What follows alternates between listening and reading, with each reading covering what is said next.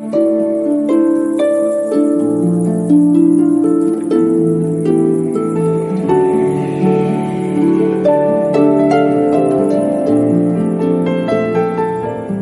Verbo y el Caos. Coloquios radiofónicos sobre la creación según la Biblia. Una alternativa al Big Bang con el teólogo y maestro bíblico José Luis Gómez Panete.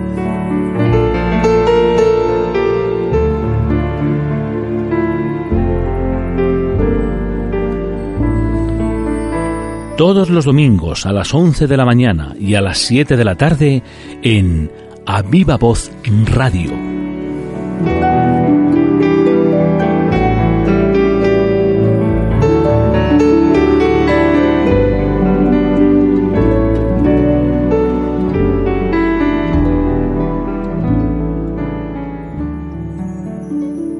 Hola amigos, con ustedes un domingo más en el Verbo y el Caos. Como todos los domingos, nos acompaña nuestra compañera Ana Sánchez. Hola Ana. Hola, ¿qué tal?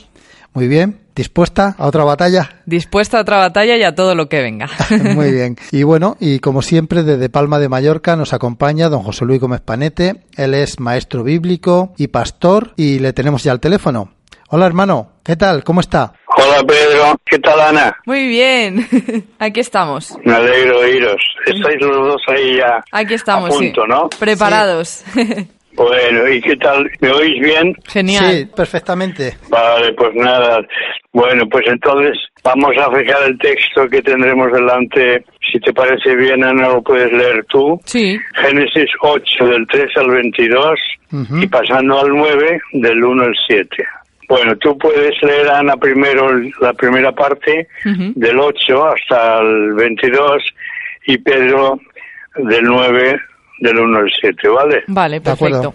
Vale. Leyéndolo de una manera enfática y pausada, haciendo las paradas propias, respetando las comas, los puntos y seguidos, los puntos y aparte. Vale.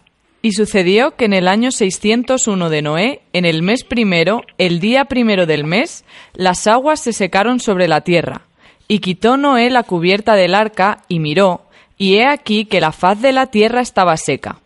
Y en el mes segundo, a los veintisiete días del mes, se secó la tierra. Entonces habló Dios a Noé diciendo, Sal del arca tú y tu mujer y tus hijos y la mujer de tus hijos contigo. Todos los animales que están contigo de toda carne, de aves y de bestias y de todo reptil que se arrastra sobre la tierra, sacarás contigo. Y vayan por la tierra, y fructifiquen y multiplíquense sobre la tierra entonces salió Noé y sus hijos, su mujer y las mujeres de sus hijos con él. Todos los animales y todo reptil y toda ave, todo lo que se mueve sobre la tierra según sus especies, salieron del arca. Y edificó Noé un altar a Yahvé, y tomó de todo animal limpio y de toda ave limpia, y ofreció holocausto en el altar.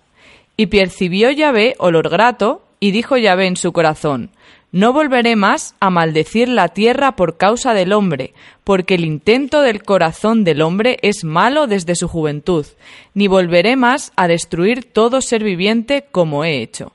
Mientras la tierra permanezca, no cesarán la sementera y la siega, el frío y el calor, el verano y el invierno, y el día y la noche. Bendijo Dios a Noé y a sus hijos y les dijo, Fructificad y multiplicaos y llenad la tierra el temor y el miedo de vosotros estarán sobre todo animal de la tierra y sobre toda ave de los cielos, en todo lo que se mueve sobre la tierra y en todos los peces del mar, en vuestra mano son entregados. Todo lo que se mueve y vive os será para mantenimiento, así como las legumbres y plantas verdes os lo he dado todo. Pero carne con su vida, que es su sangre, no comeréis porque ciertamente demandaré la sangre de vuestras vidas, de mano de todo animal la demandaré, y de mano del hombre, de mano del varón su hermano demandaré la vida del hombre. El que derramare sangre de hombre, por el hombre su sangre será derramada, porque a imagen de Dios es hecho el hombre. Mas vosotros fructificad y multiplicaos, procread abundantemente en la tierra y multiplicaos en ella. Está bien, siete, ¿no? Sí. Vale, pues entonces, si os parece bien, podemos ir desgranando versículo tras verso y comentándolo o haciendo las preguntas pertinentes. ¿Va bien así? Muy bien. Vale, pues entonces empezamos por el 13 del capítulo 8. Y sucedió que en el año 601 de Noé, en el mes primero, el día primero del mes, las aguas se secaron sobre la tierra y quitó Noé la cubierta del arca y miró y he aquí que la faz de la tierra estaba seca. Y en el mes segundo, a los 27 días del mes, se secó la tierra. Entonces habló Dios a Noé diciendo, y eso lo iremos comentando a continuación. ¿Tenéis alguna pregunta sobre lo que hemos leído? Pues la verdad es que bastantes, entonces si vamos poco a poco yo creo que mejor. sí, bueno, pues entonces yo he dicho en un momento que el día primero de abril del año 601 de la vida de Noé es el día en que cesa el diluvio. Parece ser que yo había dicho que era el día del cumpleaños de Noé. Sí pero en el fondo no es que haya nacido entonces, pero él comienza una nueva vida, una nueva etapa. Y además se data aquí, se habla concretamente en el año 601 de la vida de Noé, cesa el diluvio. ¿Por qué hay esas precisiones aquí en estos momentos? Puede ser para que veamos que Dios lo tiene todo controlado y que Él es preciso y que los tiempos de Dios son perfectos. Sí, dos coordenadas bíblicas o de la Biblia para entenderla y para exegetizarla son los toponímicos y los patronímicos, es decir, el lugar, el nombre de los lugares y el nombre de las personas. Y aquí no es como una referencia, su vida es como una referencia para saber más o menos en qué año sucedió esto. Se cree que se cree que aproximadamente fue en el 1656 antes de Jesucristo. O redondeando la cifra, se dice que ha sido unos 2000 años antes de Jesucristo. Pero se concreta esto más personalmente en la historia de la vida de una persona. Esto es una referencia clara de que la revelación de Dios es histórica. La revelación que ha dado Dios al hombre es historia y tiene espacio y tiene tiempo, que son las dos coordenadas para que una cosa sea real. Yo por lo menos veo aquí una parte muy interesante, lo práctico que ha sido Noé, que pudo quitar la cubierta, se ve que estaba así pensado de tal manera que cuando cesase de llover ya no hacía falta esa capa, esa cubierta. Es decir, que estaba muy fácil de descubrir cuando ya no hacía falta, por falta de lluvia. Aquí vemos que Noé ha tenido un sentido de la técnica que tenía que usar para luego poder disfrutar del arca en los días de sol. Es verdad que tampoco nos dice cuántas horas tardó en quitarla, a lo mejor estuvo toda la mañana.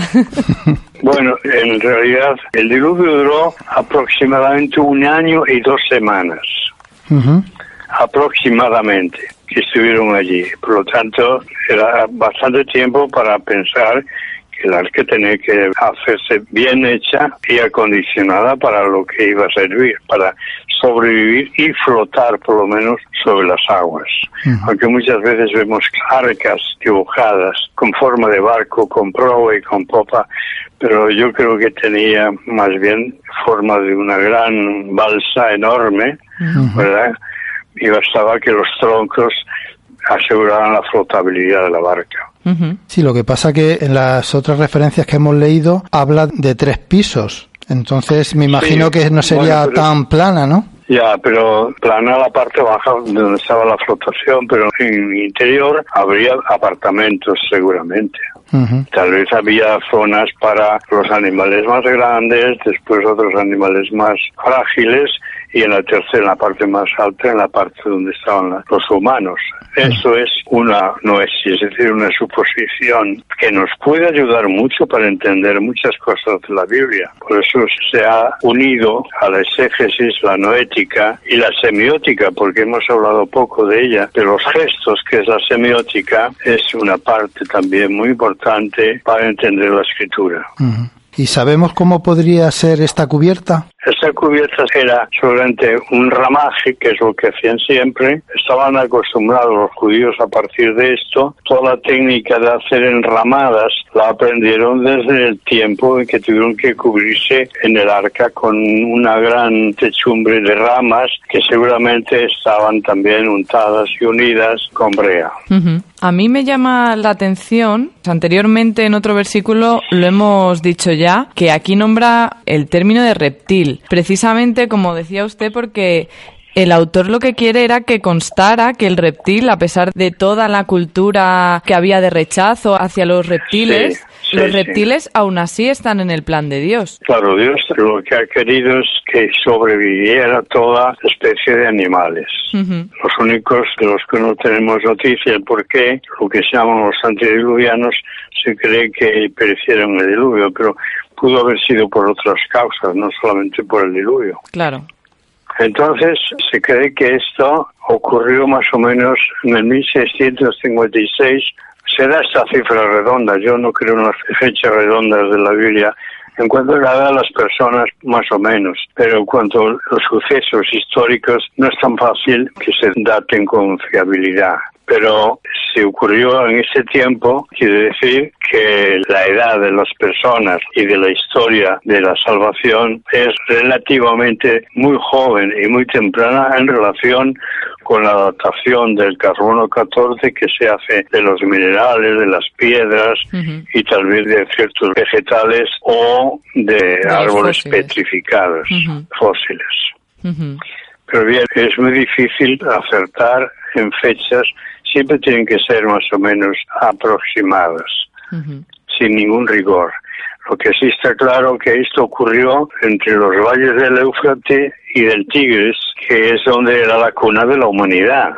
De ahí salieron todas las noticias, los memoria colectiva del diluvio que fue llevada por los que emigraron lejísimos al norte, al este o al oeste o al sur de lo que era el mundo entonces, de estas zonas ubicadas, lo que era la cura de la humanidad.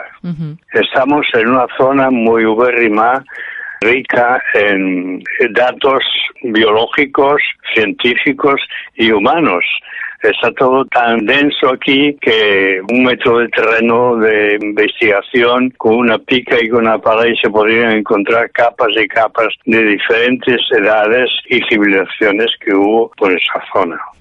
Sí, de hecho yo recuerdo en mis clases de historia del instituto que empezábamos siempre por la cultura de Mesopotamia. Claro, era cuna porque de ahí se derivó y de ahí emigraron hacia afuera con toda esta memoria colectiva muchas personas que empezaron a hablar también del diluvio. Entonces el Ararat, seguramente lo buscan en esa cumbre de 5.130 metros, buscaron y se busca el arca, pero tampoco hay mucha precisión porque el Ararat es una cadena de montañas que se llaman así como en los Pirineos. Los Pirineos van desde el Mediterráneo hasta el Atlántico, por un lado y por el otro. Y entonces se les llama Pirineos, pero cada monte tiene su nombre. Ahora, si aquí se dice que es Ararat, se cree que no era precisamente en el mismo monte, sino el sistema del Ararat, ah, que iba presidido por la altura suprema, que era la 5.130 metros. ¿Qué pasa luego después? El primero de abril del 601 de la vida de Noé, cesa el diluvio. Y entonces al cesar el diluvio vemos cómo lo celebra Noé. Yo creo que era digno de ser celebrado esto, ¿no? Sí, vamos. Después de tanto tiempo metidos en el arca. Hay alguien dice, ¿cómo habrá aguantado tanto tiempo pues dentro? Y alguien contestó, es que el tiempo fuera era tan malo. Entonces hay una comprobación minuciosa del final del diluvio, porque piensa el diluvio cesa, porque los acuíferos vuelven a su sitio y las lluvias cesan enseguida, pero la tierra, para secarse la tierra en esas zonas húmedas de los valles del Tigris y del Éufrates, tenía que pasar cierto tiempo y lo tomaron con mucha paciencia y con mucha calma. Y no salieron, aunque vieron que ya había cesado de llover, hasta que reciben la autorización de Yahvé. Yahvé es el tercero del arca y Yahvé es el que dice ahora salir y empieza de nuevo una relación de Yahvé con estas ocho personas presididas por Noé. Pero seguramente ellos respetaron el orden de los tiempos que aquí se han establecido. Era muy importante que no llegaran a entrar en una zona inundable o una zona que no es tan saludable como para empezar a pisotear sobre el barro. Entonces se inicia una nueva vida, una nueva etapa. Y también hay un nuevo pacto y una nueva orden de nuevo. Podría ser que Dios cambiara alguna cosa del régimen de vida, de cómo se vivía antes del diluvio y cómo se vive ahora después del diluvio. Por eso yo creo que hay precisiones y se establecen, digamos, eh, principios de vida en la nueva etapa que se inicia. ¿Qué pensáis vosotros?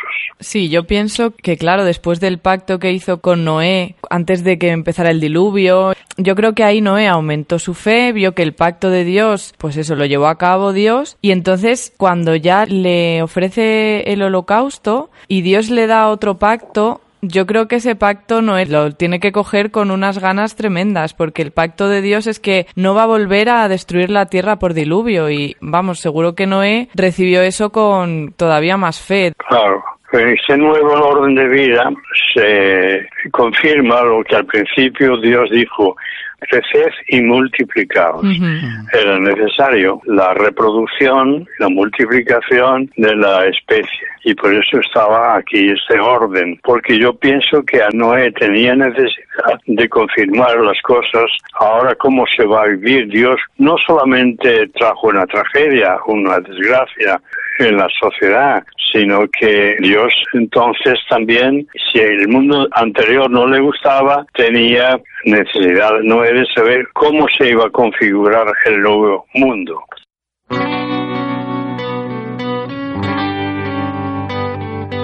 Hoy una nueva oportunidad. El ayer es pasado, el mañana es futuro y todo lo que tengo hoy es un día más para conocerte un poco más para andar de tu lado, agarrado a tu mano, sin miedo a este mundo. Y viviré cada día como si fuera el último. Disfrutaré cada día como el primero. Te entregaré todo lo que soy cada mañana. De que sale el sol en mi ventana. Buscarte, encontrarte pecho, recostarme, mirarte, abrazarte, mi vida regalarte. Y cada día empezar de nuevo. Voy a seguirte, amarte, vivir para adorarte. En tu cruz, renovarme y seguirte sin cansarme. Y cada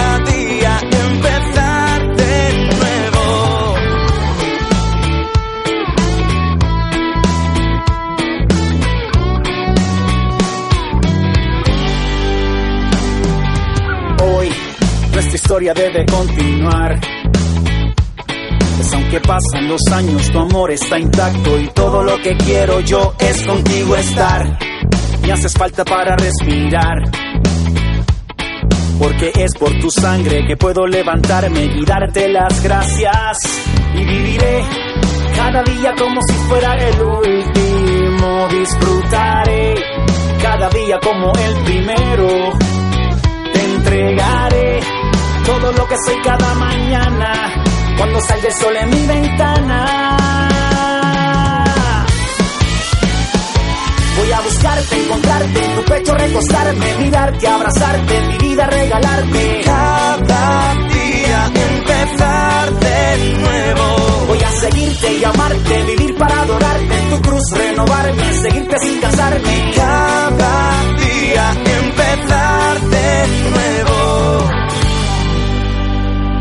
Apreté el botón y su reset a mi vida. Me paré otra vez en la línea de salida. Que esta vez correré con firmes y con cuidado para no tropezarme como hice en el pasado. Voy seguro con una nueva esperanza. Contigo al lado camino con confianza. Tengo tu mano, tú has vuelto a levantarme. Hoy me agarro con fuerza, pues no quiero despegarme. Aquí voy a quedarme.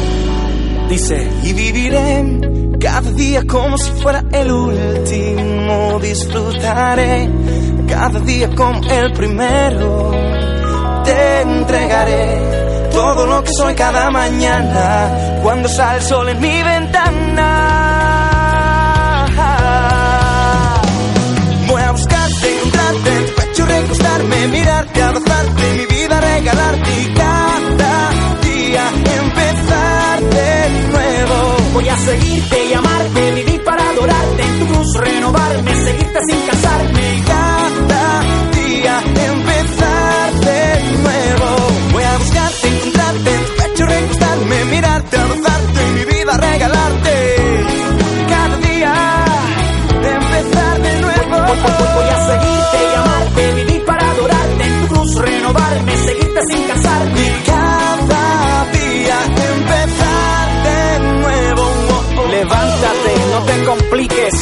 no dejes que el pasado te descalifique, permite que su sangre te justifique. Como díselo, Quique. Así es, Funky. Cada día es un regalo que Dios nos da. Y cada uno de ellos hay que mirar al cielo y empezar de nuevo.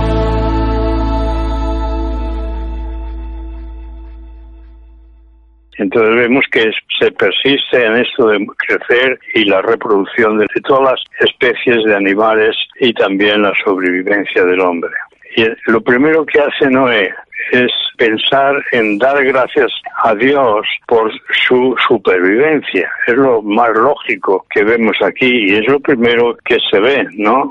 Sí. Sí. Entonces dice, pasado un mes, después de que dejó de llover, todavía pasó un mes. Y entonces es cuando Dios, pasado ese tiempo, habla a Noé, diciendo, y entonces empieza a hablarle cosas concretas como sal del arca, tú, tu mujer, tus hijos y las mujeres de tus hijos contigo. Entonces, el nuevo orden, el logos, de nuevo empieza a funcionar. Es la palabra. Y aquí es una palabra creadora, restauradora y creadora. Ciertas cosas desaparecen y otras cosas aparecen de nuevo. Y es bueno que miremos y nos fijemos en aquellas cosas que no estaban y deben ser tenidas en cuenta ahora y otras cosas que sí estaban que son subrayadas y aceptadas para el nuevo sistema de la sociedad que se iba a inaugurar ahora. Pero todo empieza con la palabra logos.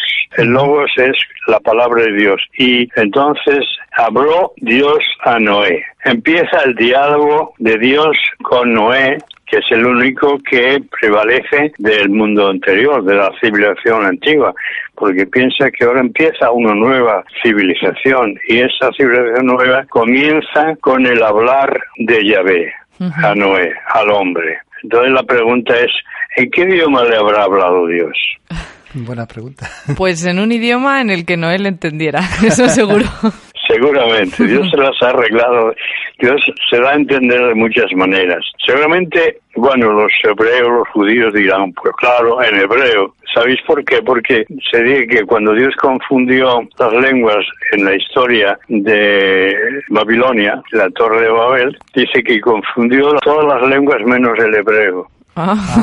Eso es lo que dicen las tradiciones, buenas tradiciones judías. Los judíos, los israelitas o los hebreos tienen muchas eh, tradiciones, algunas son muy especulativas, pero muchas otras son dignas de ser tenidas en cuenta. Porque es la lengua que hablaba el pueblo de Dios, el que había hablado Adán y había hablado Eva, Sem o Enoch y los dos hijos de Adán y Eva y el tercer hijo que se añadió más tarde era un idioma con el cual Dios había hablado al hombre. Y ese idioma, dicen ellos, no se ha perdido. Pero bien, es un detalle que tal vez no sea muy importante para nosotros, pero para los hebreos sí, porque creo que el hebreo, digamos, es un lenguaje sobrenatural, es decir, que tiene partes que no son puramente letras, sino que son espíritu. Jesús dijo, mis palabras son espíritu y son vida. Y cuando Dios habla, crea vida. Y esa palabra, Dios la sigue usando. El lenguaje que usó para la creación es el mismo lenguaje que se cree usó para la recreación de la civilización ahora tras el diluvio. ¿Me seguís? sí, sí, sí, Qué interesante. Entonces, lo primero que dice Dios es a Noé, le dice, ¿qué le dice? ¿En qué términos habla? Sal del arca. Gramaticalmente. Un imperativo, ¿no? Sí. Un imperativo. imperativo. Aquí está la fuerza de la Biblia, está en los imperativos. Bueno, la fuerza creadora, porque Dios dijo sea la luz, usó siempre imperativos. Cuando crea, usa siempre imperativos. O cuando es una cosa importante, usa el imperativo. Pero cuando Dios quiere enseñar algo, usa indicativos. De ahí procede la gran discusión entre los teólogos bíblicos, ¿verdad? Entre lo que es lo dogmático y lo ético. Y resulta que en Dios lo ético y lo dogmático van juntos y son inseparables. No podemos decir, ah, los órdenes, las leyes, el decálogo es lo importante, lo demás es paja y letra muerta. No, el dogma y la ética son el resultado del producto de una misma palabra de Dios que a veces habla en imperativo y otras veces habla en indicativo. No sé si estáis cogiendo el hilo en ese tema. Es decir, que el imperativo lo utiliza para cuando va a crear algo nuevo y en este caso, como está empezando una nueva civilización, es por eso por lo que utiliza el imperativo, ¿no? Claro, es que el imperativo es sinónimo de autoridad. Siempre el que tiene autoridad pues habla en imperativo.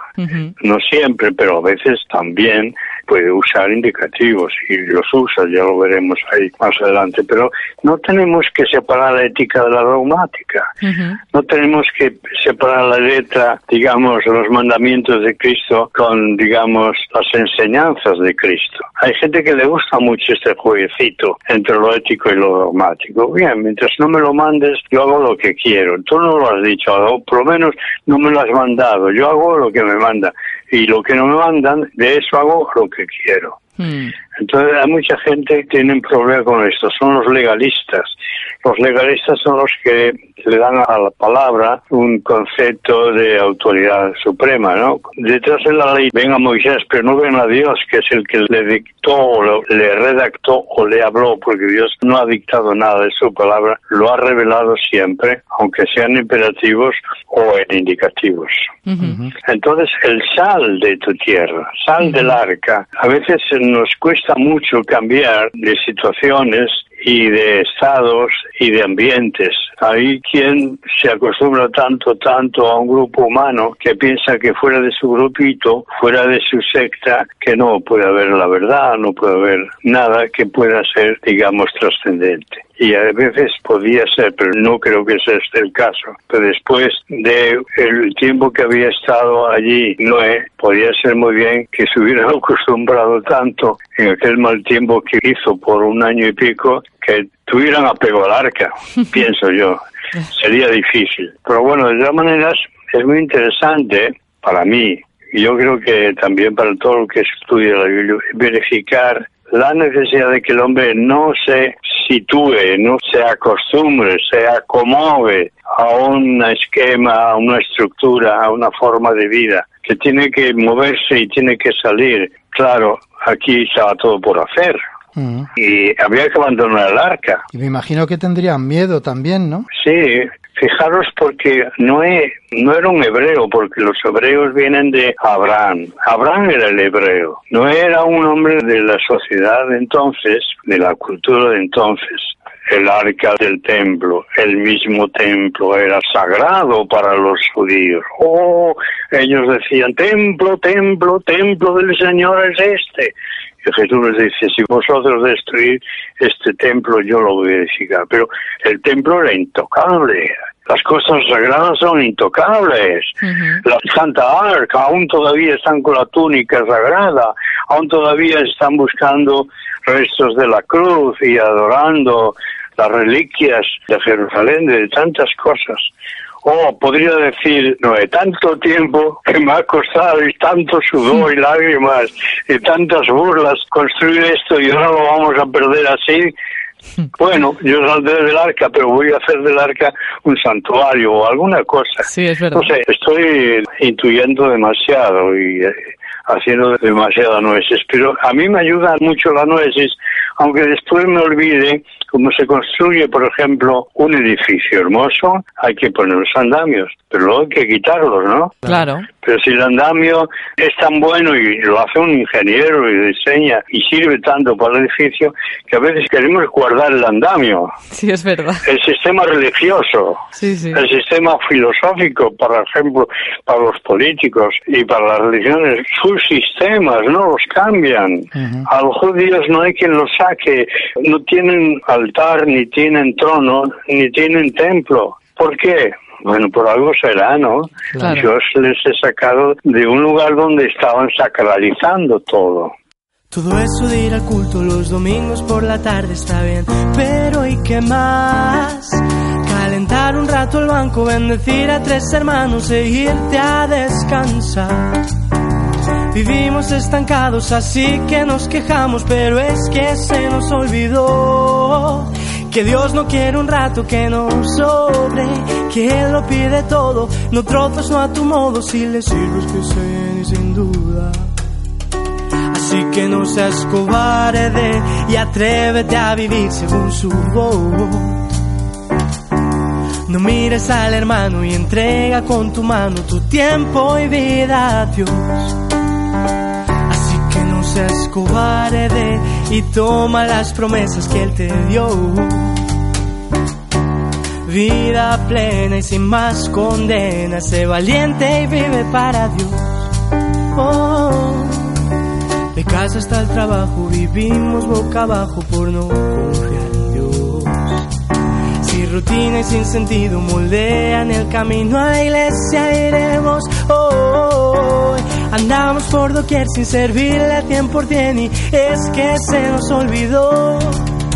Que Dios no quiere un rato que nos sobre, que Él lo pide todo, no trozos, no a tu modo, si le sirves que se viene sin duda.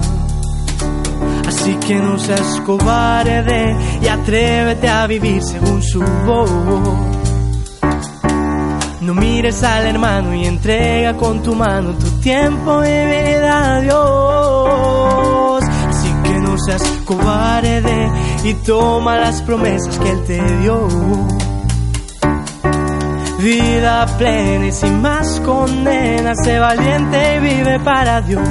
Oh, no sigas viviendo entre dos caminos, Dios te pide más.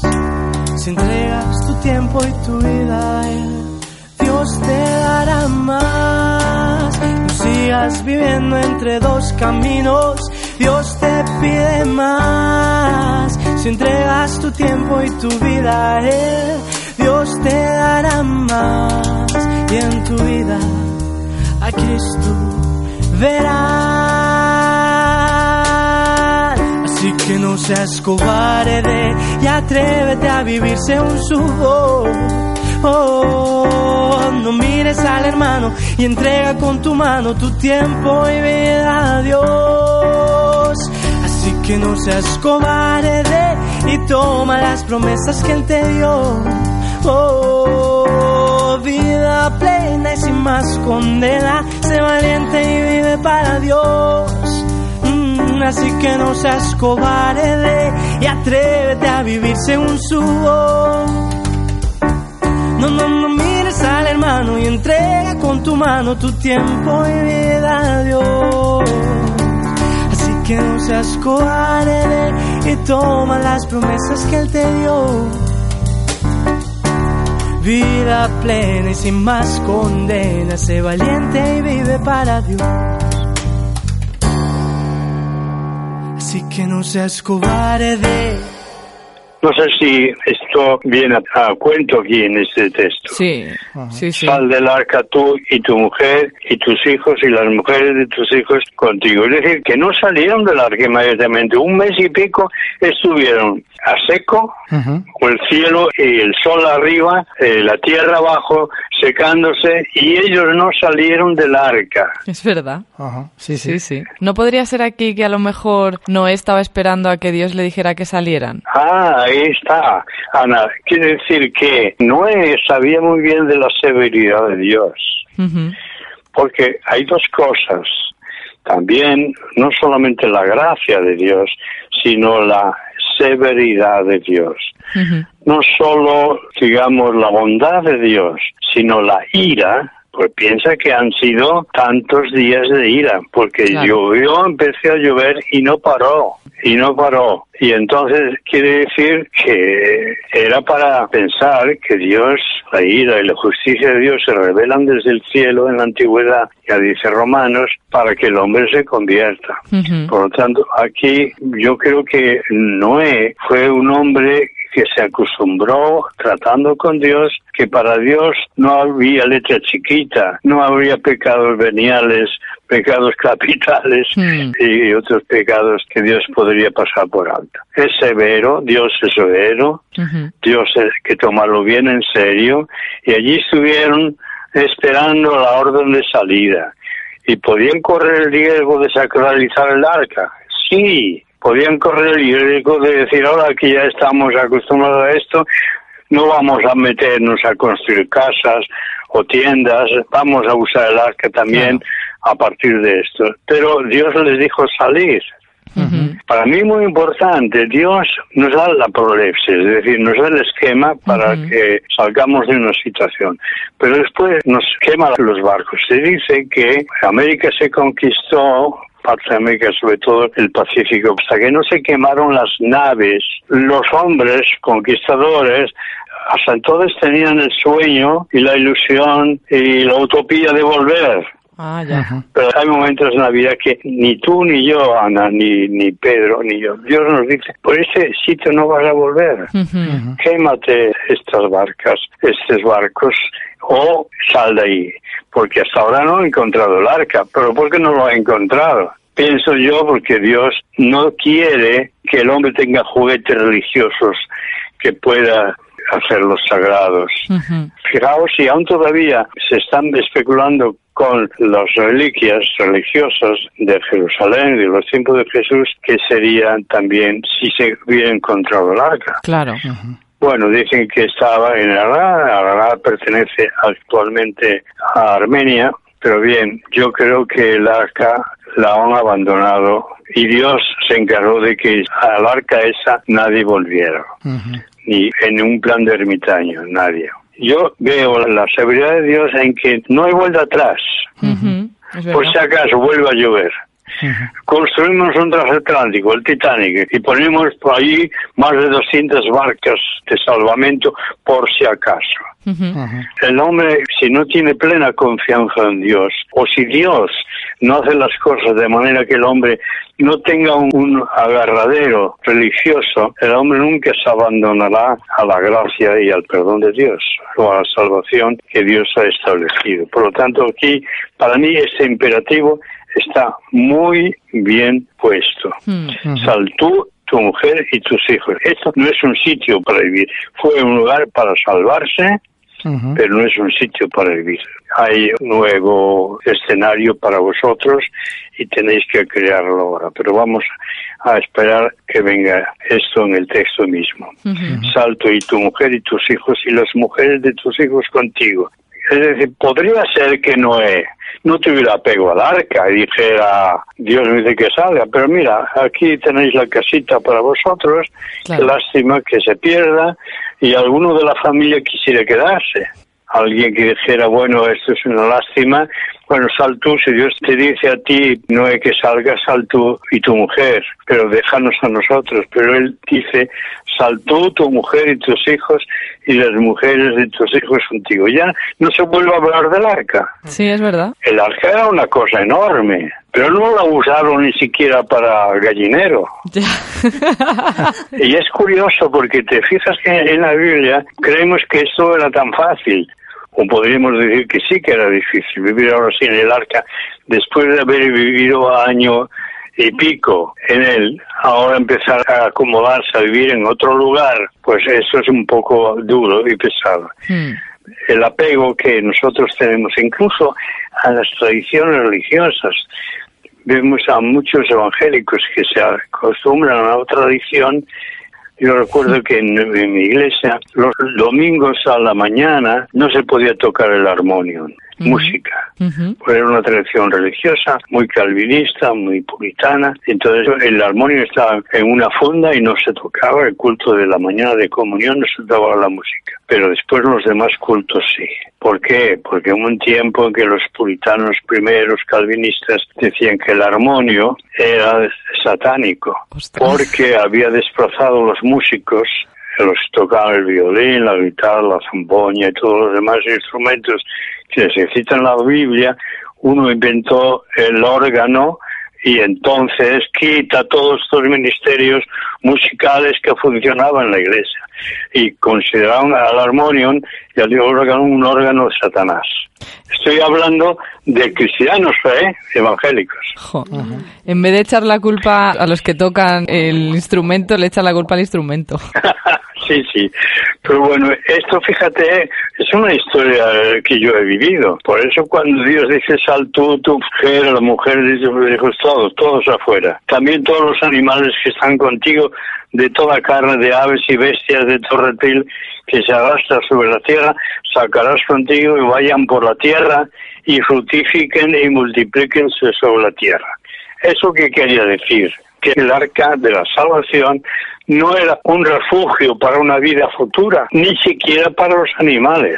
Es tremendo porque nosotros, eh, nuestra tendencia es agarrarnos al objeto más que a quien nos ha dado el objeto de salvación, que es Dios. Y me imagino que tendrían mucho miedo porque si luego pensamos un poco en el futuro, cuando llegó la Torre de Babel, tenían ese miedo a, volver a, morir por agua y de hecho quisieron hacer una torre por encima de las nubes por eso. Era un paso un poco de fe de decir, lo que nos ha salvado hoy lo tenemos que dejar y confiar en Dios que nos dice que salgamos fuera. Sí, y yo creo que es comprensible esto, porque por lo que viene más tarde que, que tú has mencionado aquí, pero aquí Dios no permite que ellos dicen que salen y salen, pero podían los animales tener querencia de que no querer salir, porque primero no había comida afuera. No había comida, no habían sembrado, no habían cosechado, no había nada.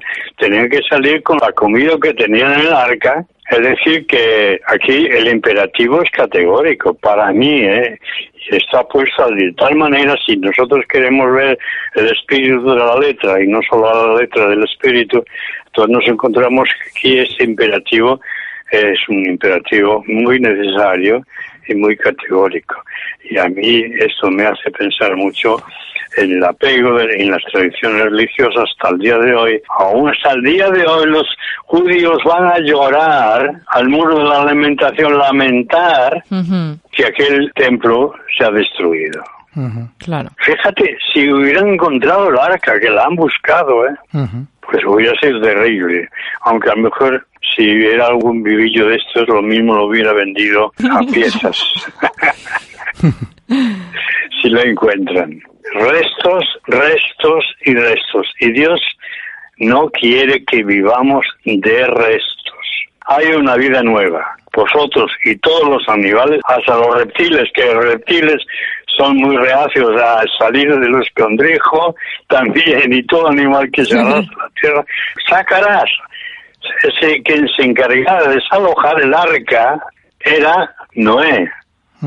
Y yo creo que le habrá costado sacar a muchos animales del Seguro. arca. y además expúlsalos, envíalos, envíalos, sácalos afuera y que se vayan por la tierra. Es decir, ahora es tiempo de expansión y también de fructificar y de multiplicar. Es un nuevo tiempo. Y a veces en nuestras iglesias nos refugiamos y nos encontramos tan a gustito con aire acondicionado y con calefacción que nos cuesta ir a otro sitio. Y además, donde queremos estar, queremos estar cómodos. Y salir de nuevo, después de un tiempo tan bonito que hemos tenido en el arca. Bueno, yo pienso que aquí este imperativo que se repite luego, sal del arca y también sacarás contigo y vayan por la tierra y fructifiquen y multipliquen la tierra. Aquí ya a Noé tiene un nuevo trabajo, ¿no? ¿Cómo le llamaríais? Yo le llamaría veterinario. Cuando saca los animales del arca, yo no me lo puedo imaginar, porque la cantidad de animales, lo diferentes que serían, vamos, los leones, yo no sé, pero vamos. Y fíjate que, digamos, los animales tendrían mucha carencia allí, ¿no? Claro. Los más o menos salvajes saldrían contentos, pero otros días se hubieran acostumbrado allí. Seguro y entonces qué lástima. Entonces aquí los imperativos importantes, pero aquí Noé se convierte ahora en un colono. Tiene que colonizar la tierra. Los hombres, los animales tienen que colonizar la tierra. Y los hombres tienen que colonizar la tierra. Ya sabes que el trabajo de los colonos es harto difícil, porque todo está por hacer.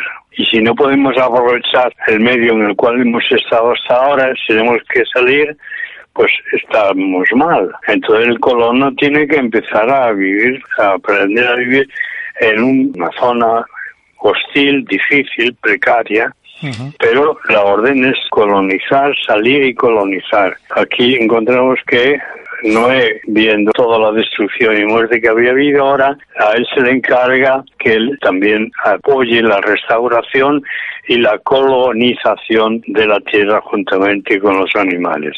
Creced y multiplicaos. Entonces, 18. Entonces salió Noé y sus hijos y su mujer y las mujeres de sus hijos con él. Quiere decir, obedecieron y es de una manera enfática, reiterativa, lo que está ocurriendo. Y también todos los animales y todo reptil y toda ave y todo lo que se mueve sobre la tierra según sus especies salieron del arca. Le debemos, digamos, a la sabiduría de Dios el que la Biblia sea tan repetitiva, porque si no hubiera sido tan repetitiva, entonces, no podríamos tener un texto generoso, amplio, como el que tenemos, porque desapareciendo un códice o una versión, no habría otras versiones. Pero la repetición quiere decir, si en algún sitio falta algo por decir, lo encontramos, digamos, repetido en otros textos y así lo repetirás a tu hijo en tu casa, en el camino y cuando te cuestes y cuando te levantes. Repite, repite, repite. Y entonces quiere decir que Dios sabe que el hombre es duro de servir, es muy renuente, es muy olvidadizo. Y aunque nos cansemos de oírlo, Dios nos ceja en el empeño. Dice que las palabras de los sabios son como clavos hincados para meterte un clavo en una embarcación de las del siglo XVI, de la Edad Media, de estas que fueron a América, clavos ardiendo que estaban recién salidos de la fragua y que había que clavar para unir cuaderna con cuaderna, ¿cuántos golpes había que dar? Las palabras de los sabios son como las del herrero, que golpea una y otra y otra vez. El clavo tiene que entrar.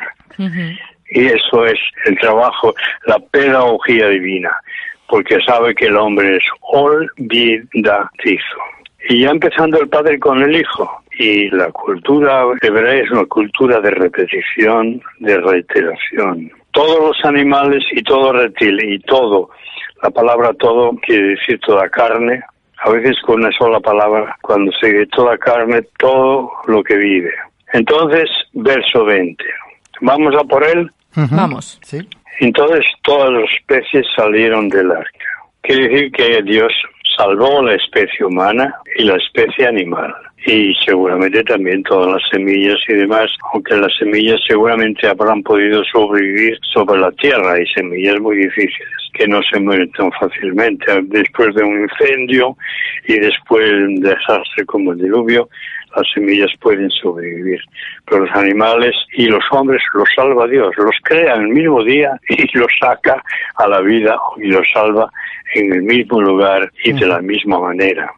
Yo creo que no tenemos derecho a ser orgullosos frente a un mono que pensamos que no es inteligente o un mono o un animal irracional que decimos. Pero Dios también ha protegido la irracionalidad de los animales.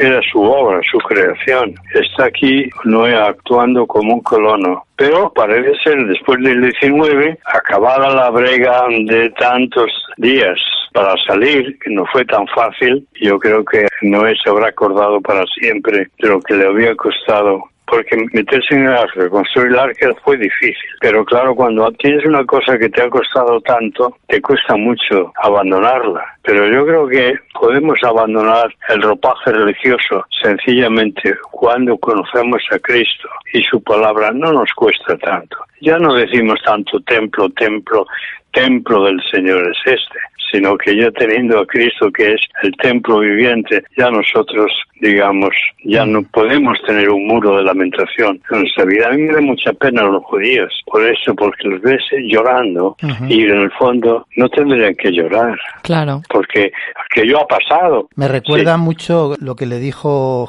Jesús a la samaritana, que llegaría el día en que ni en Jerusalén ni en otro monte se adoraría al Padre, sino que se adoraría en espíritu y en verdad, ¿no? Sí, sí, es muy buen traída esa palabra porque además, si lo hubieran tenido en cuenta, muy pocos lo tuvieron en cuenta, los discípulos a duras penas, pero muchos judíos delante de los cuales él habló, hubieran entrado en el espíritu de la letra y se hubieran convertido de verdad.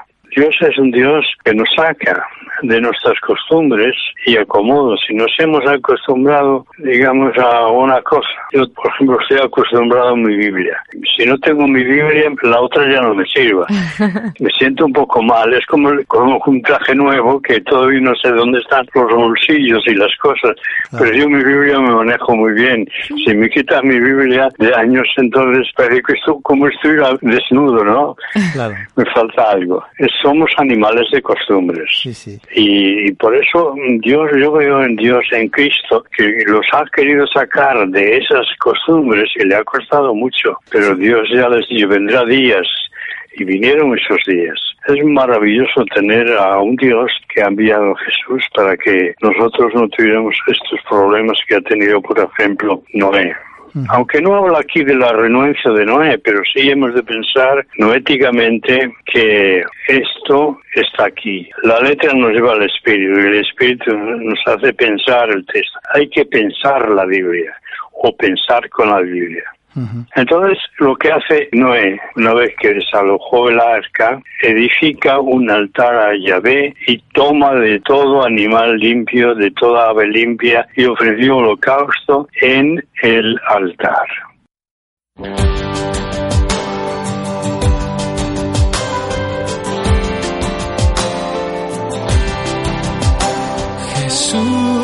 La luz y el pan, la esperanza de la gente Cordero inocente, el poder que abre el mar, príncipe de paz que pelea hasta la muerte, soberano fiel y fuerte en la cruz nos quiso amar, quien proclama libertad, que libera al prisionero, me perdona a mí primero y me devuelve hogar, su misericordia es nueva, su presencia es primavera cantaremos por siempre al yo soy.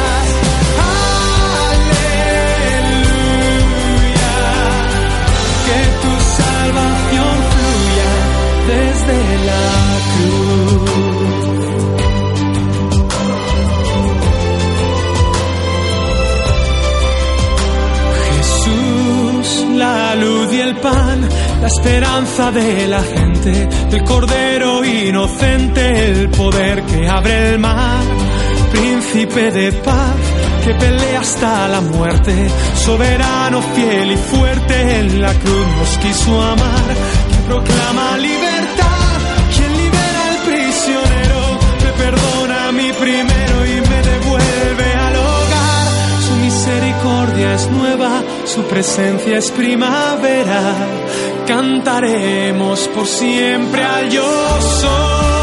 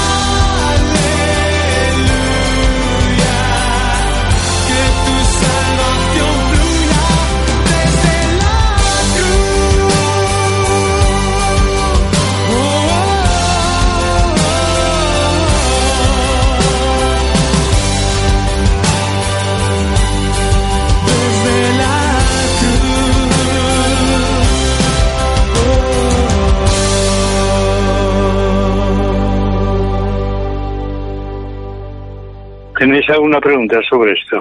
Aquí vemos otra vez lo del animal limpio y ave limpia que comentábamos hace unos programas, que ahí Noé no sabe, no sabía qué animales eran limpios o impuros, entonces seguramente Dios simplemente le dijera qué animal era y ha sido el autor el que ha puesto ese apelativo de limpio. Sí, sí, sí, seguro, porque esto no había sido codificado como está en Levítico de una manera muy exhaustiva. Se habla de los animales, los de pezuña hundida y los otros y tal. Y aquí seguramente es una relación de un hombre que tiene una tradición levítica, que es tal vez un sacerdote, porque en los documentos históricos, la teoría de comentaria aquí se intercalan documentos J que es Yahvé o Y Yahvé y documentos P que es priest, priest en inglés sacerdotales. Los J y los P están aquí intercalándose, ¿sabes? Son como quien ha cogido códices y fue añadiendo y fue poniendo.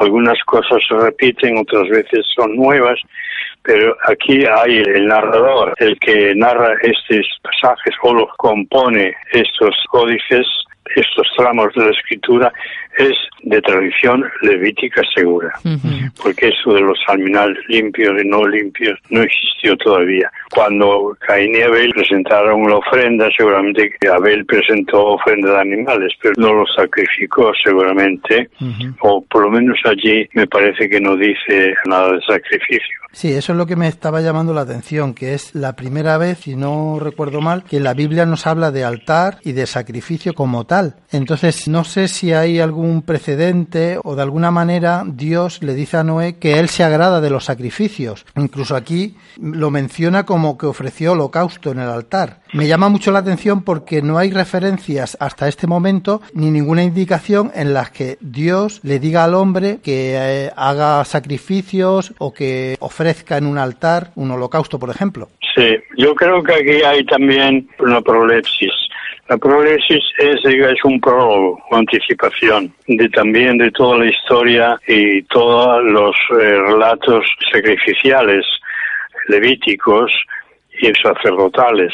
Eh, yo creo que aquí un priest, un sacerdote que está recopilado y ha salvado ese códice y lo pone aquí, pero también pone de su propia convicción elementos que, digamos, son bíblicos, pero que no es en su tiempo, porque tampoco la palabra holocausto es la primera vez que se ofrece un holocausto.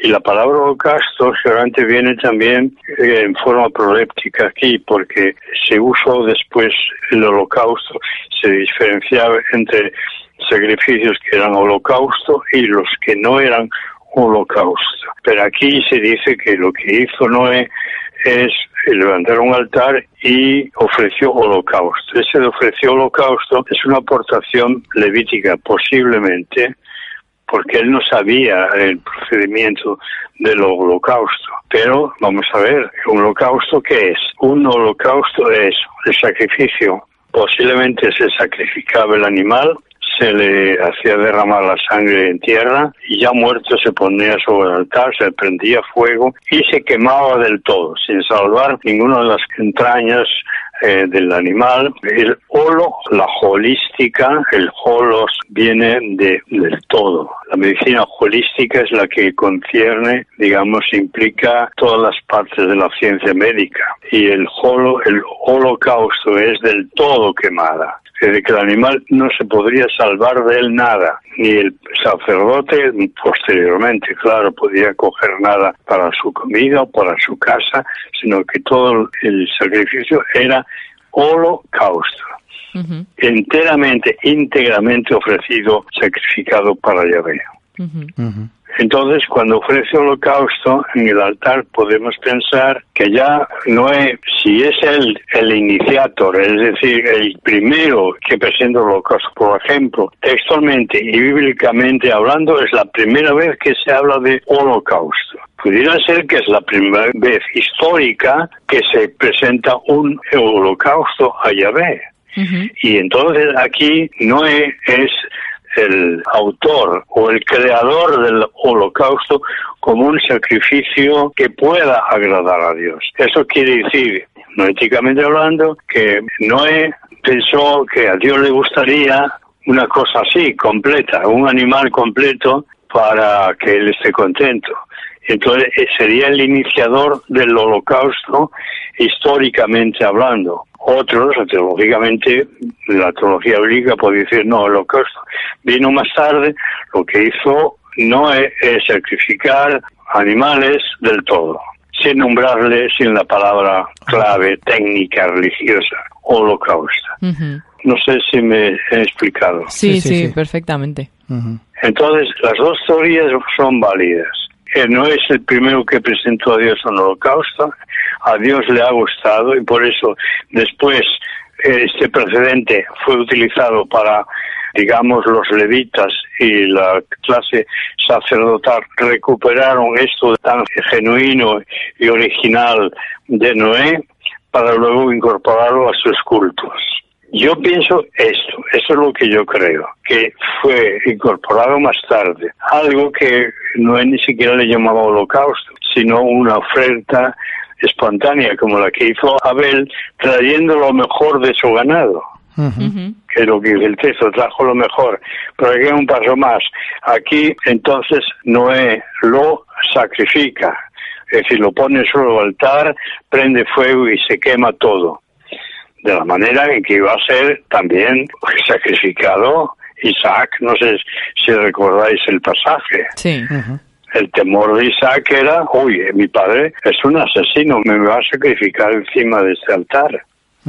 Estaba pensando lo peor de su padre. ¿Entendéis? Entonces eso iba a ser un holocausto también. Pero yo creo, pero es una convicción personal, pero estas cosas no se puede dogmatizar. Claro. Ya veis lo del dogma. Aquí hay un acto. Y ese acto es que Noé entiende que debe coger los animales que él considera mejor para ofrecerles a Dios como cuando uno elige lo mejor para hacer el regalo a una persona que quiere o a la cual está muy, muy agradecida. Yo creo que aquí no estaba muy, muy, muy agradecido y pensó de qué manera podía agradar a Dios Y entonces eh, pensó en esto de la sangre, que ya sí ya podía pensar Noé que era sagrada la sangre, que la sangre era tabú, la sangre de Abel clama a mí desde la tierra. La sangre tiene voz, la sangre tiene vida, la sangre es algo importante que tiene que ver con la vida que Dios ha dado al hombre y a los animales. Es muy probable que él ya creyera que esto iba a ser agradable a Dios. No sé, me gustaría que os mojarais un poco aquí, ahora que ya no llueve. Yo trato de entender el texto.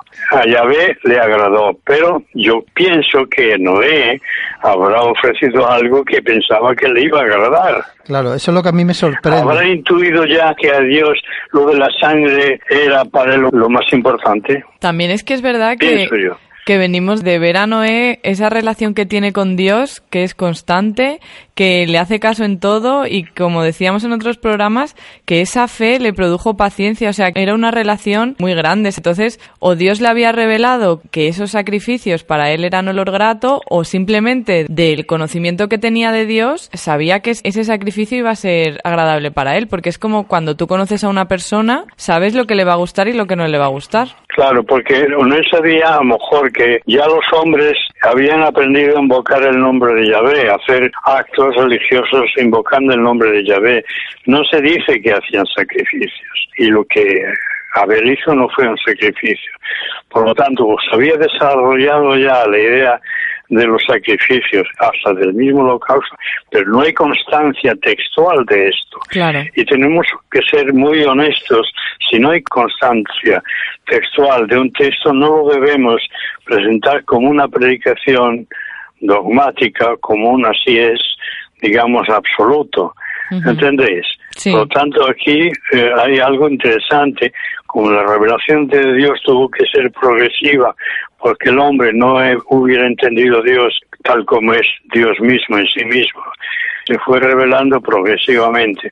Y aquí vemos cómo Noé ya tal vez ya había perfeccionado más su manera de honrar a, Yahvé. Entonces, lo primero que hace es coger lo que era más valioso, que era la vida, pero también había una cosa muy bonita. Y yo me niego a pasar por alto esto, aunque es una cosa que me sobreviene ahora. Quiere decir que, fíjate tú que el conocimiento en Canaán, en Canaán, el lugar del primer asentamiento de los cananeos y a donde fue llevado más tarde Abraham. Y muchos pueblos semitas de alrededor sacrificaban a sus hijos para protección del hogar cuando iban a construir una casa de piedras o como fe. Entonces el asentamiento, los cimientos sacrificaban a un bebé propio a su Dios para asegurarse el favor de ese Dios y los enterraban en los cimientos. Eso es típico de los cananeos, de los cananitas. Fíjate cómo era. Y sin embargo, aquí un texto antiquísimo como este es algo que no hay sombra de algo tan horrible como el sacrificio humano. Sí, es verdad. Aunque al final hemos sido salvados por un sacrificio humano, pero no está aquí. Es bonito la teología del Antiguo Testamento. A mí me gusta porque aprendo muchas cosas que luego las veo en el Nuevo Testamento desarrolladas, pero aquí están esbozadas de una manera tan genuina que a mí me, gusta ver cómo la palabra de Dios se va tomando carne y forma hasta que acaba plenamente en Jesucristo, que es la palabra misma.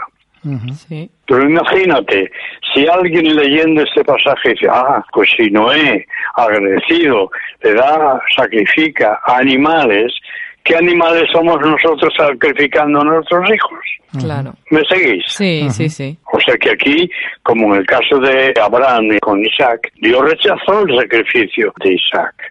Y eso era una lección enorme en el tiempo ya de Abraham que Dios ahí ha dado un no rotundo al sacrificio. Dios no le agrada la muerte del pecador, sino que se arrepienta y viva. Pero es muy interesante verlo aquí esbozado, ¿no?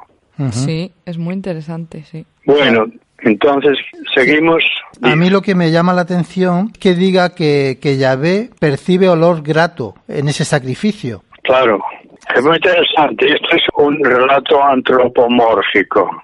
Dios tiene narices para percibir olor, olores. Es un, digamos, una descripción antropomórfica del texto. Que ahora, si sigues el texto, literalmente dirá, tú tienes que ver a Yahvé allí, está oliendo el altar y poniendo una cara de satisfacción tremenda. Eso es antropomorfismo.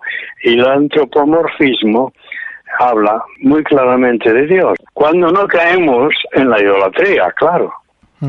Porque también muchos se han imaginado a dioses o a Jesucristo y han hecho ídolos.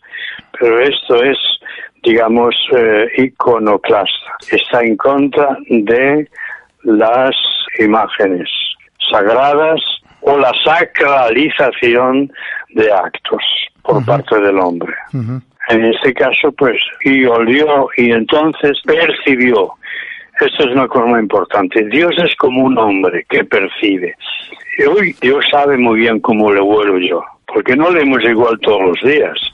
Si no tuviéramos perfumes, pues oleríamos cada día de una manera. Pero lo que yo aquí entiendo, en este caso, Dios se agrada de ese sacrificio, pero volvemos un poco al sacrificio de Caín, que no le agradó. Me hace pensar que no es tanto el hecho en sí de lo que hacemos, sino el corazón que hay detrás de lo que hacemos. Claro. Cuando hablamos del sacrificio de Caín y Abel, lo que le agradó a Dios fue la actitud de Abel y lo que no agradó de Caín fue su actitud.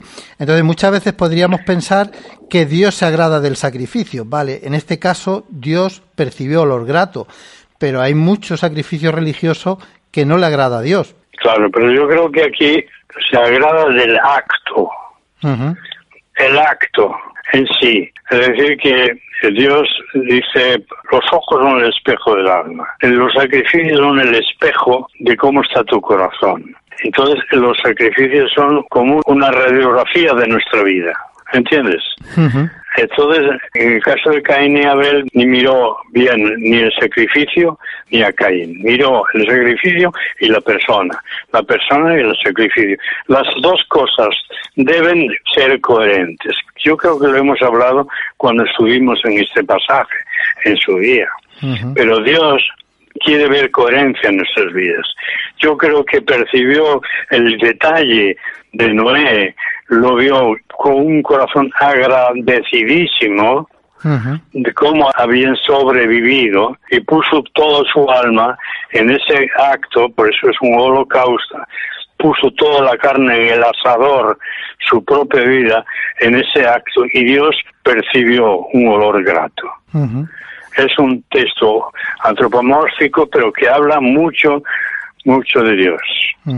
Aplicándolo un poco a nosotros, yo recuerdo cuando en nuestra casa mi padre y mi madre sabían cuando habíamos fumado porque nos olían, nos olían la chaqueta o la camisa y olíamos a tabaco.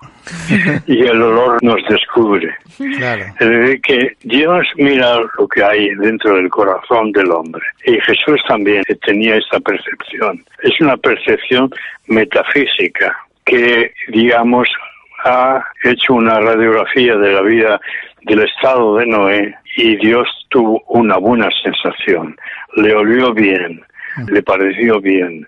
En su corazón, es decir, en el corazón de Dios, en el espíritu, en el interior de Dios, porque no fue una percepción puramente física, sino metafísica.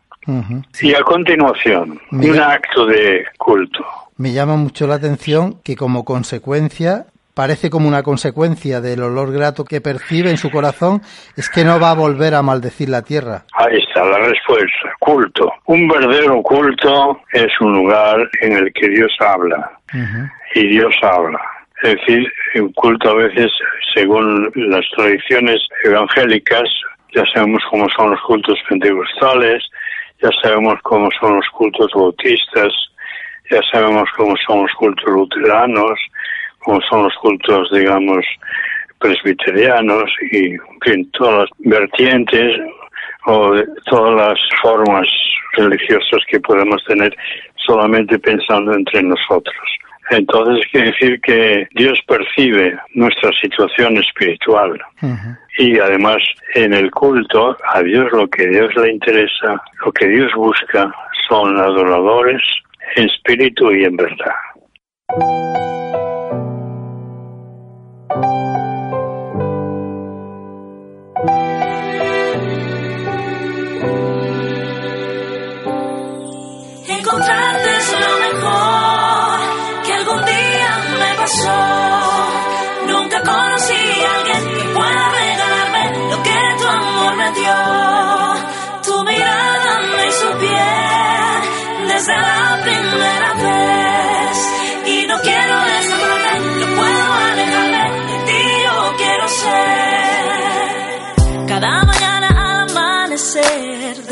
algo nuevo que has por mí. Recordándome que me amas tanto así. Cada detalle me enamora más, conociendo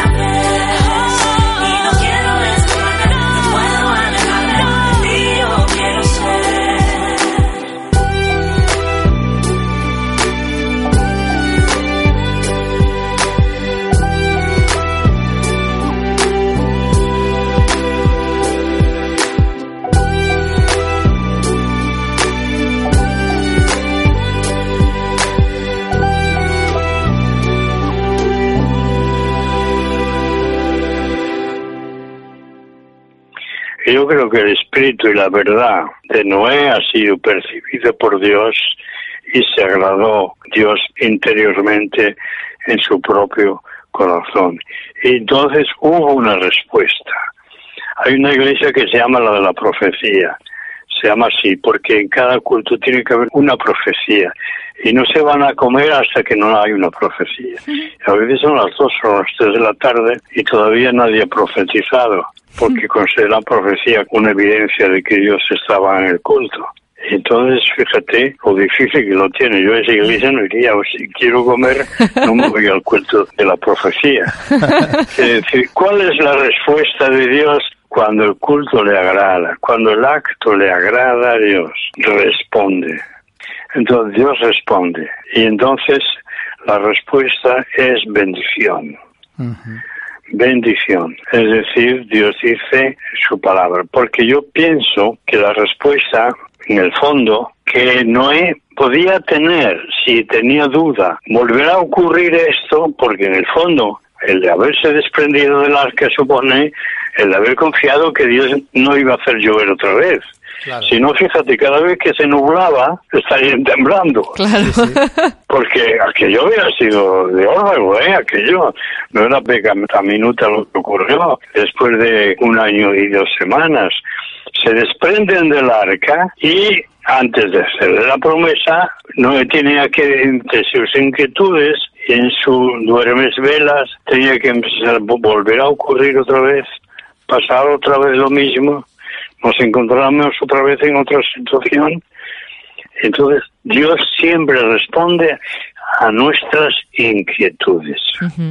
Cuando Dios dice que no vuelva, que no va a volver a maldecir la tierra por causa del hombre de esa manera, con la lluvia, ni volverá más a destruir a todo ser viviente como lo he hecho, no va a ocurrir esto que ocurre, no volverá a ocurrir, es la respuesta a una inquietud de Noé, ¿o no lo creéis? Sí, sí, sí. Una respuesta a una inquietud. En el fondo, fue el culto, se fue al acto lleno de inquietudes. Claro, lo habrá hecho con gozo, con alegría, habrá cogido los animales, los escogidos y bien escogidos y tal, y todo ese trabajo no le quitaba el que él tuviera una interior inquietud de pensar si eso podría ocurrir algún día, qué pasaría. Y Dios responde a la inquietud de Noé. Y además le dice, ¿por qué no va a maldecir otra vez la tierra y castigarla de esa forma? Por causa del hombre. A causa de la condición humana. A causa porque el intento del corazón del hombre es malo desde su juventud. Y se vuelve a repetir esto aquí, ¿verdad? En lo que Dios le dijo a Noé antes del diluvio. Sí. Porque la maldad de los hombres era mucha en la tierra. Y entonces, aquí que el hombre también es de corazón constante hacia el mal. Y aquí lo dice, por esta razón no voy a volver a castigar al mundo como lo he hecho, de esta manera, es decir, por el diluvio. Y se descarta ya a partir de entonces que va a haber un diluvio semejante. Y no lo ha habido hasta ahora. Mm. Me llama la atención porque en el capítulo 6, en el verso 18, lo que le dice, pensando en el futuro, dice que trae un diluvio, pero que establecerá mi pacto contigo y entrarás en el arca tú, tus hijos, tu mujer y las mujeres de tus hijos contigo. Y ahora llega aquí el momento en el que Dios hace real el pacto que prometió antes de que entraran en el arca, ¿no? Sí, sí, anticipó el pacto y aquí lo está haciendo está cumpliendo. Dios es un Dios que cumple lo que promete. Y eso es interesante porque si no él lo hubiera olvidado, seguramente que no, pero Dios le volvió sobre esto mismo porque era su, seguramente su inquietud. Y la razón no es porque ahora tú eres justo y porque tú te has portado bien, sino yo no voy a traer otra catástrofe de esta naturaleza, una destrucción de esta forma porque la condición del hombre es mala desde su juventud. La naturaleza del hombre es mala. Y yo me pregunto, bueno, ¿no se podría ahorrar Dios mucho trabajo si Él cambiara la condición del hombre? Sin necesidad de castigos ni diluvio. Claro, pero es que la condición del hombre viene de la propia voluntad y de la libertad que le ha dado Dios. Claro, ya lo hemos hablado, sí, ya lo hemos dicho. Claro. Habría que suspender la ley la libertad. Eso es. Habría que suspenderle una serie de cosas que hacen que el hombre viva con dignidad mm. y que el hombre viva, disfrute de la imagen y de la semejanza de Dios. Habría que borrar esa semejanza y esa imagen, ¿no? Claro. O sea, la libertad y eliminar la capacidad de tener voluntad propia. Claro. Por eso Dios espera que el hombre cambie, pero no por fuerza, sino cambiando de actitud, arrepintiéndose, que es lo que no hicieron los antediluvianos, la civilización pasada. Y entonces dice, no volveremos a destruir todo ser viviente como hecho, o sea, una catástrofe humana, eh, digamos, no fue, digamos, una catástrofe cósmica, sino fue una cosa puramente antropológica. Mientras la Tierra permanezca, ¿Y eso qué quiere decir? Pues que llegará el momento en que la tierra no va a permanecer. La tierra no va a permanecer siempre. Esa es una verdad no ética, porque está implícita aquí, ¿no? Sí, el cielo y tierra pasarán, pero mi palabra no pasará. No, mi palabra no pasará. Él les dijo, mientras la tierra permanece, no cesará ni la simiente, los ciclos agrícolas, la siega, el verano, el invierno, los tiempos y las sazones, calor y el verano y el invierno, el día y la noche. Se asegura la continuidad, por lo menos, del cosmos, del cosmos en el que el hombre está viviendo. El hábitat en el cual vive y vivirá ahora Noé y su familia y descendientes, este hábitat no van a terminar, no cesarán. Es decir, el cosmos ahora, el logos, que está ahora actuando, por aquí es la palabra logos, en ese sentido, el primer sentido es creador. Y en este sentido es el logos mantenedor, el que mantiene la vida, porque aquí la supervivencia es una provisión de mantenimiento de lo que había sido ya creado y que no será destruido del todo. Yo creo que es un buen punto para dejarlo, ¿verdad, Pedro? Yo creo que sí. Si los programas no son tan largos, claro. ya tenemos materia con... Y muy buena, además. Sí. sí, hay mucha cosa aquí. Además, otra vez vemos la humanidad de Dios. Yo en el Antiguo Testamento veo bueno, la humanidad en Cristo está clarísima, pero en el Antiguo Testamento tanta humanidad en Dios. Ahora, no me extraña que Dios por fin se haya hecho hombre y haya venido personalmente. Claro. Porque claro, casi de estos textos que estamos leyendo le falta a Dios para personarse. Sí, sí, es verdad. Ahí vemos las narices de Dios oliendo, percibiendo, sintiendo, pesar, arrepintiéndose. Es tremendo, En sí, fin, sí, sí, sí. Hay un humanismo, una humanidad de Dios aquí tremendo. Sí. Por eso se cree, mira, en el Antiguo Testamento está Dios, el Señor Yahvé, el Espíritu y Cristo, y el Logos. En el Antiguo Testamento. Yo lo veo. Sí. En el Nuevo Testamento está el Hijo, el Espíritu y el Padre también. Yo la palabra Trinidad no me gusta porque es muy teológica y ha creado muchos conflictos y muchas discusiones. Pero la divinidad, que es lo que más me gusta a mí, y la humanidad de Dios están clarísimos. Sí. Ya el Cristo estaba en el Antiguo Testamento con el Espíritu. El Padre y el Espíritu de Cristo están en el Nuevo Testamento. Uno, el protagonista principal del Antiguo es Yahvé, pero ahí está también su Hijo. Y en el Nuevo Testamento el protagonista es Cristo, y ahí está el Padre con el cual habla, y el Espíritu Santo también que llena a Cristo y lo bautiza. Y en el Hechos de los Apóstoles, allí vemos Al el Padre, al Hijo y al Espíritu Santo en la iglesia. En la iglesia están los tres. Yo no le llamo Trinidad porque eso fue una calificación dogmática contra los unitarios que decían que, claro, nosotros creemos que hay un solo Dios. Lo que pasa es que hay tres manifestaciones. Dios se ha manifestado de tres maneras, pero no podemos decir que son personas distintas, es un solo Dios. Ahí es muy interesante ver la humanidad de Dios en el Antiguo Testamento. Claro, en el Nuevo ya estamos de tal manera amó Dios al mundo que ha dado a su Hijo unigénito. Fin, y ya la entrega de Cristo es Dios entrega con Cristo y Dios está, digamos, sufriendo seguramente con Cristo y es muy bonito considerar que estamos en el Antiguo Testamento y estamos ya casi en la plena revelación y estamos en Génesis. Sí, sí, es verdad. Sí, Sí, sí. es tremendo.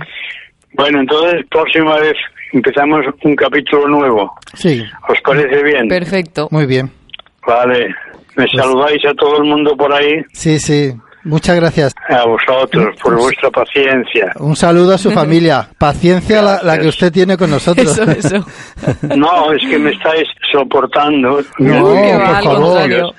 Yo me animo sabiendo que me estáis escuchando, estoy animado, si no entonces acaba y vamos. Pues yo con No, no. todo el gozo del mundo, No, no, vamos. la gente está muy contenta, ¿eh? se está escuchando los programas y la verdad que para todo está siendo, nos enriquece. Sí. ¿Tú, Ana, disfrutas también? Bueno, yo no sabes, no sabes las caras que le pongo a Pedro. yo Bueno, flipo. Pues nada, lo tenemos fácil ser felices, ¿no? Es verdad. Sí. Vale, gracias. Bueno, Gracias. muchas gracias a usted. Un abrazo muy fuerte. Un abrazo. Gracias, igual, adiós. Hasta Adiós. luego. Hola amigos.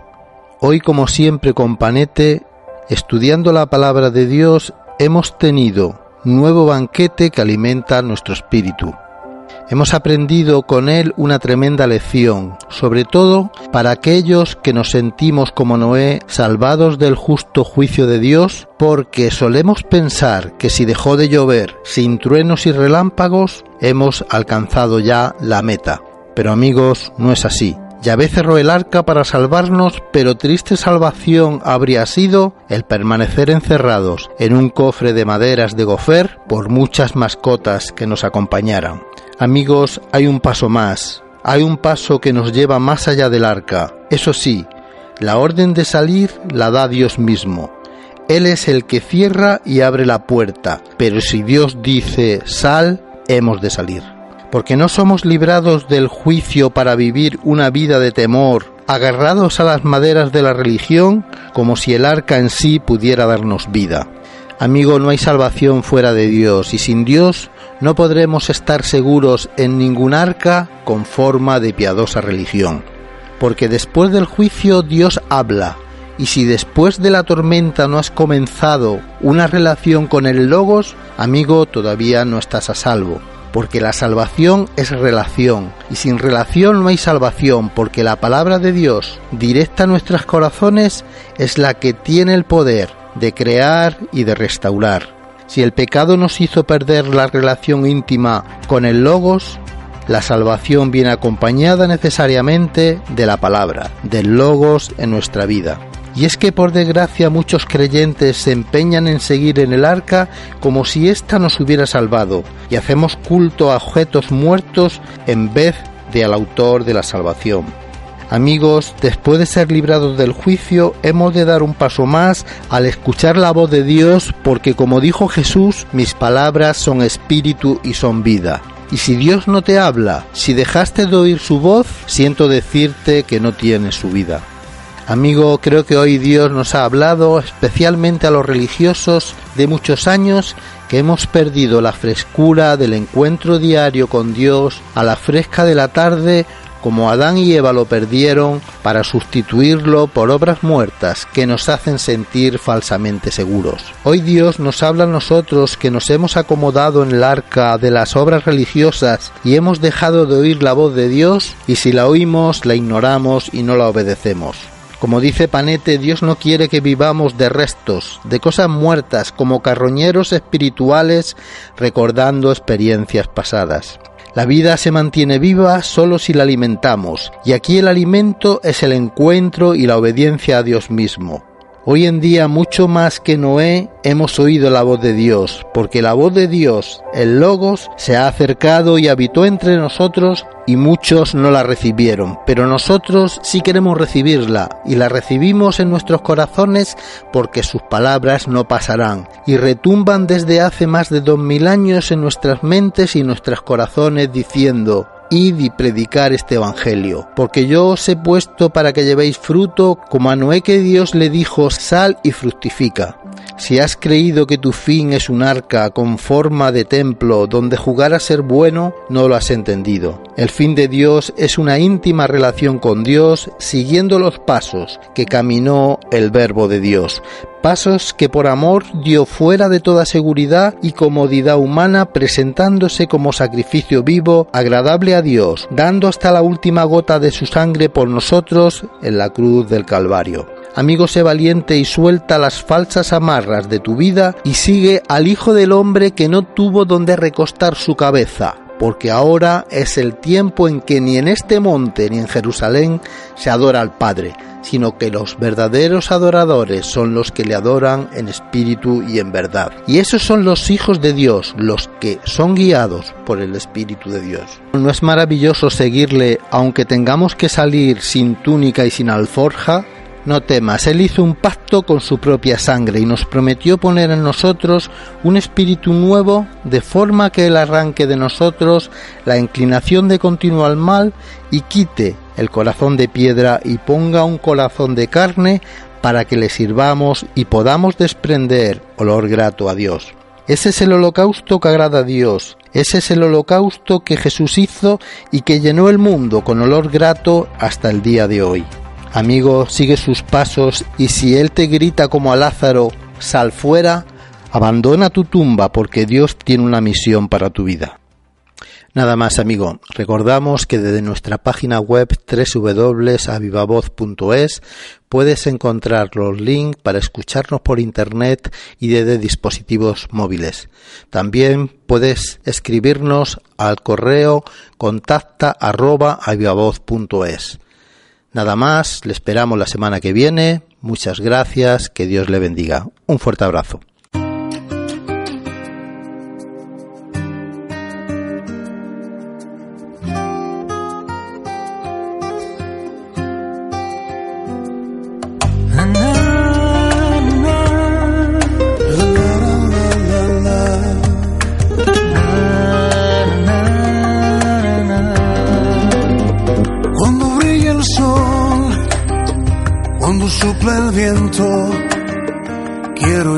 Presente quiero darte mi atención.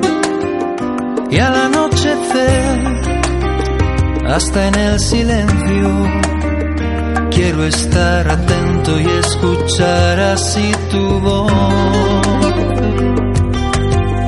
Quiero que en mi viaje seas todo el camino, seas el destino y el paisaje alrededor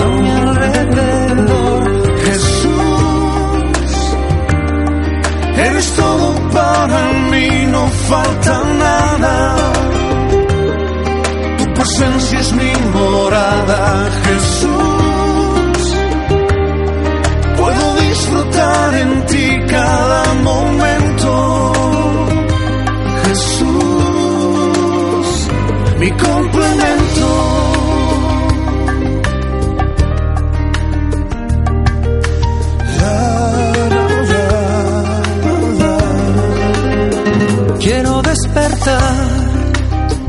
Ver un mundo nuevo y en cada momento la jornada disfrutar. Quiero caminar perder el aliento, viendo la belleza de las cosas que me das. Quiero que en mi viaje seas tú el camino seas el destino y el paisaje alrededor. A mi alrededor, Jesús, eres todo para mí, no falta nada. Tu presencia es mi morada, Jesús. Puedo disfrutar en ti cada momento, Jesús mi complemento.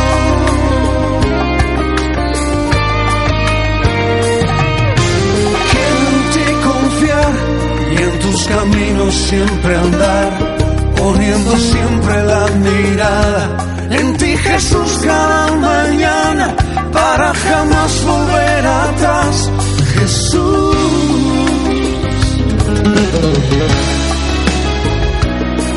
Eres todo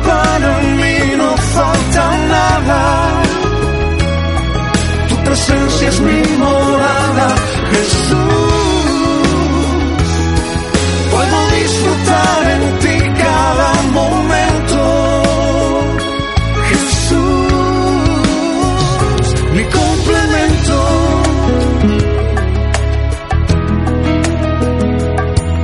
Eres todo para mí, Jesús complemento.